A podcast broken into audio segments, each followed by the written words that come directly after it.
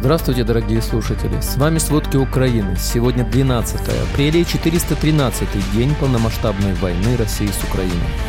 Российская армия в панике готовится к контрнаступлению вооруженных сил Украины. Власти США в ближайшее время могут объявить о введении санкций против ряда венгерских политиков. Путин пожаловался на нехватку рабочих рук после отправки сотен тысяч россиян на войну. Закон об электронных повестках позволит отправлять вчерашних школьников на войну. Обо всем подробней.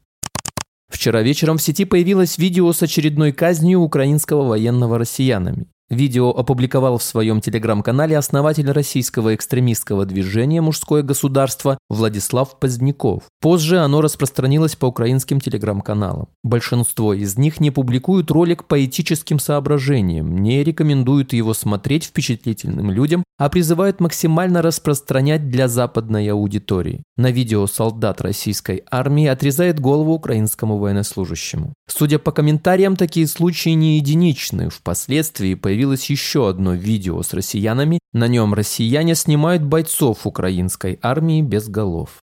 В последний год украинская полиция обнаружила в Киевской области 15 мест массового захоронения гражданских и три пыточные, в которых россияне издевались над украинцами. Об этом во время брифинга рассказал руководитель полиции Киевской области Андрей Небытов. По его словам, самую массовую братскую могилу обнаружили возле храма Андрея Первозванного в Буче. Там правоохранители эксгумировали 116 тел мирных граждан. Он добавил, что люди в этих братских могилах погибли в основном насильственной смертью. Жертвами российской агрессии на Киевщине, по данным полиции, также стали 38 детей в возрасте от 6 месяцев до 17 лет. Еще 43 ребенка получили ранения. Российская армия в панике готовится к контрнаступлению вооруженных сил Украины. Об этом во вторник, 11 апреля, рассказал мэр Мелитополя Иван Федоров. По его словам, россияне в спешке пытаются рыть окопы и подготавливают позиции для ведения оборонительных действий. Последние несколько недель Россия продолжает обустраивать линию обороны в Запорожской области, готовясь к возможному штурму Украиной Мелитополя. Об этом сообщает разведка Минобороны Британии. Отмечается, что россияне уже закончили создание трех уровней обороны вдоль 120 километров. Эти линии обороны могут стать серьезными препятствиями, но их полезность почти полностью зависит от поддержки достаточным количеством артиллерии и персонала. И остается непонятным, может ли южная группировка войск России сейчас собрать эти ресурсы. Ранее сообщалось, что Кремль пытается убедить россиян, что контролирует ситуацию на оккупированных территориях Украины, хотя их большинство остается зоной активных боевых действий. Во вторник, 11 апреля, в Херсоне прозвучало 5 взрывов за сутки. Как сообщил спикер оперативного командования Юг Владислав Назаров, российские военные в очередной раз обстреляли территорию Херсонской области. К вечеру россияне в очередной раз атаковали Береславский район. Он также добавил, что в местах попадания вспыхнул пожар, его гасят спасатели. Однако Назаров сообщил, что по данным разведки подтверждено поражение одного из российских пунктов управления в Скадовском и пункта боеснабжения в Каховском районе районах. Служба безопасности Украины Ивано-Франковской области объявила в розыск жену пророссийского политика, кума российского президента Виктора Медведчука Оксану Марченко. Об этом сообщается в данных, размещенных на сайте Министерства внутренних дел Украины. Статья обвинения – финансирование действий, совершенных с целью насильственной смены или свержения конституционного строя, или захвата государственной власти, изменения границ территории или государственной границы Украины. 7 февраля Марченко заочно сообщили о подозрении. По версии следствия, компании, конечным бенефициаром которых она является, финансировали Росгвардию и российское МВД. Правительство Канады готовится передать Украине новый крупный пакет военной помощи. Об этом заявил премьер-министр страны Джастин Трюдо в ходе общей пресс-конференции с главой украинского правительства Денисом Шмыгалем. Трюдо отметил, что ВСУ получает с канадских складов 21 тысячу штурмовых винтовок, 38 пулеметов и почти 2,5 миллиона патронов. Кроме того, канадское правительство объявило о расширении санкций против России. В санкционный список были добавлены 14 физических и 34 юридических лица. Эти организации в основном представляют собой военно-технические компании из России.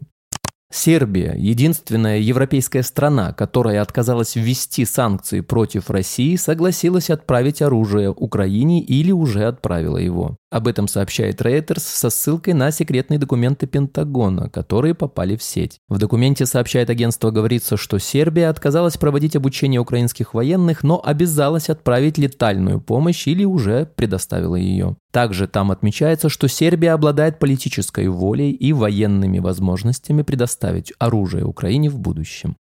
Власти США в ближайшее время могут объявить о введении санкций против ряда венгерских политиков. По информации журналистов, речь идет о влиятельных членах правительства Виктора Орбана. Отмечается, что США могут пойти на такой шаг из-за существенного ухудшения двухсторонних отношений и неоднозначной позиции Будапешта по вторжению России в Украину. В среду 12 апреля состоится пресс-конференция посла США в Венгрии Дэвида Прессмана. Официальная тема мероприятия не называется, но журналисты предполагают, что на пресс пресс-конференции Пресман объявит о решении американских властей ввести санкции. Напомним, Венгрия продолжает вести торговую деятельность с Россией и часто блокирует инициативы ЕС по поддержке Украины.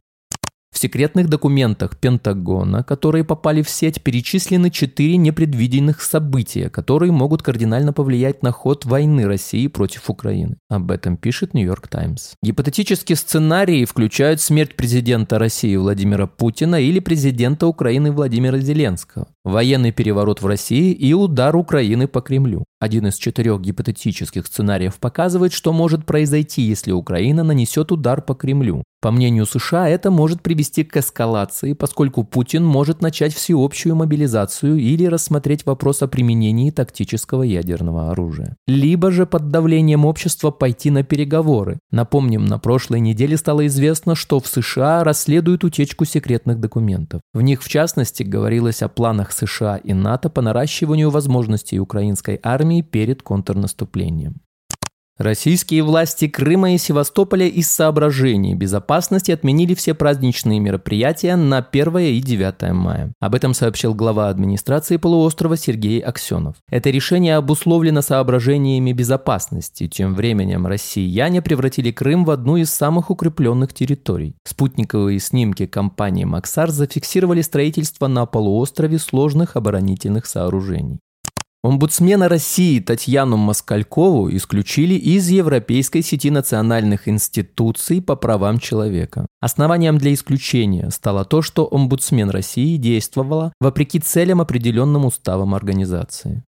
Закон об электронных повестках позволит отправлять вчерашних школьников на войну. Минобороны теперь сможет предлагать призывникам заключать контракт сразу по достижении 18 лет после окончания школы. Такую поправку содержит экстренно принятый накануне законопроект об электронных повестках. На это обратила внимание русская служба BBC. Согласно документу из действующего закона о воинской обязанности и военной службе, исключат норму, позволяющую заключать с гражданами контракт только после трех месяцев срочной службы. Служащих по контракту, в отличие от срочников, Минобороны может отправлять в зоны боевых действий. Таким образом, военное ведомство получит возможность отправлять на войну в Украине 18-летних молодых людей сразу после школы. Бросить служащего на фронт смогут даже в том случае, если он не хотел заключать контракт с Минобороны. Так военные командиры часто буквально заставляют молодых людей соглашаться на службу по контракту.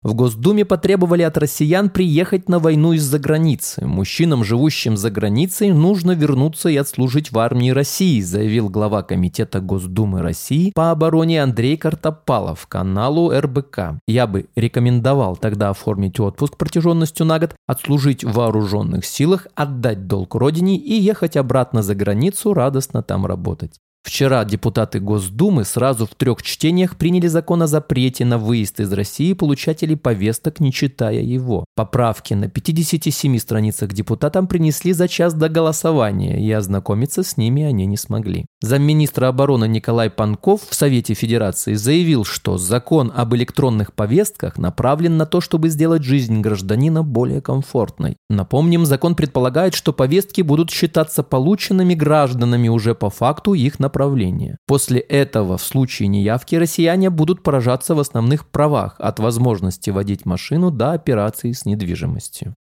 Путин пожаловался на нехватку рабочих рук после отправки сотен тысяч россиян на войну. Российская экономика столкнулась с нехваткой рабочих рук, заявил президент Владимир Путин. С учетом исторически минимальной безработицы в целом по стране в 3,5%, по многим направлениям просто не хватает рабочих рук, пожаловался президент. После массовой мобилизации, которая затронула 300 тысяч трудоспособных мужчин и вызвала бегство за рубеж еще почти миллиона российских граждан, Минэкономразвития зафиксировала сокращение рабочей силы в России на 600 тысяч человек. Спасибо, это были все главные новости о войне России с Украиной к середине 12 апреля. Помните, правда существует, а мы стараемся сделать ее доступной. Если вам нравится то, что мы делаем, пожалуйста, поделитесь этим подкастом с друзьями в России. Также, если вы хотели бы помочь нам делать материалы еще более качественными, пожалуйста, оставляйте фидбэк. Это очень важно для нас и для распространения правдивой информации. До встречи.